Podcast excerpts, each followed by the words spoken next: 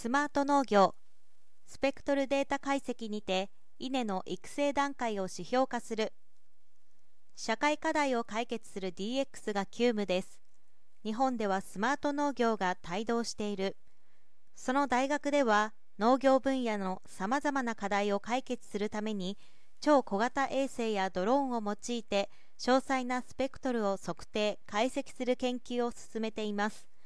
その一環として独自開発した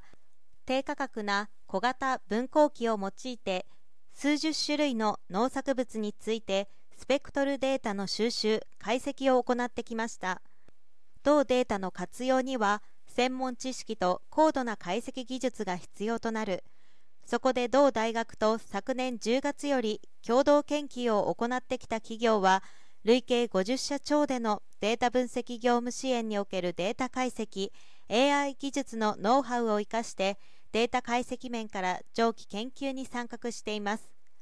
北海道大学と三菱総研 DCS は稲の育成段階を表現する新たな指標を策定するため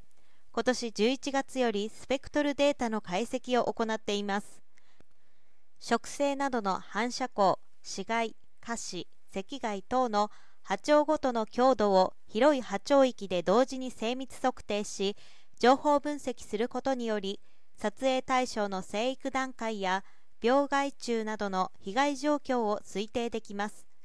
今回蒸気分光器を用いて北海道の稲穂上でデータを取得当該データを AI 技術等を活用して解析しますその結果を踏まえ稲の育成状況を推定するために有効な波長を特定。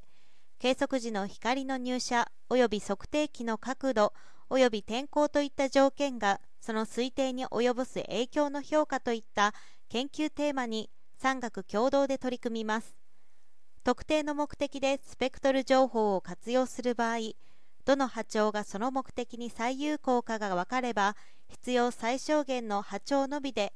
高精度測定して高い判別能力を保ちながらコストを抑えられるということです。同大学では多様な植物種の状態太陽入射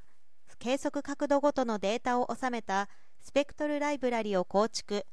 目的に応じた有効な波長を抽出する作業を行っていて同社と同ライブラリの充実を図り状況等把握用の実装を容易にし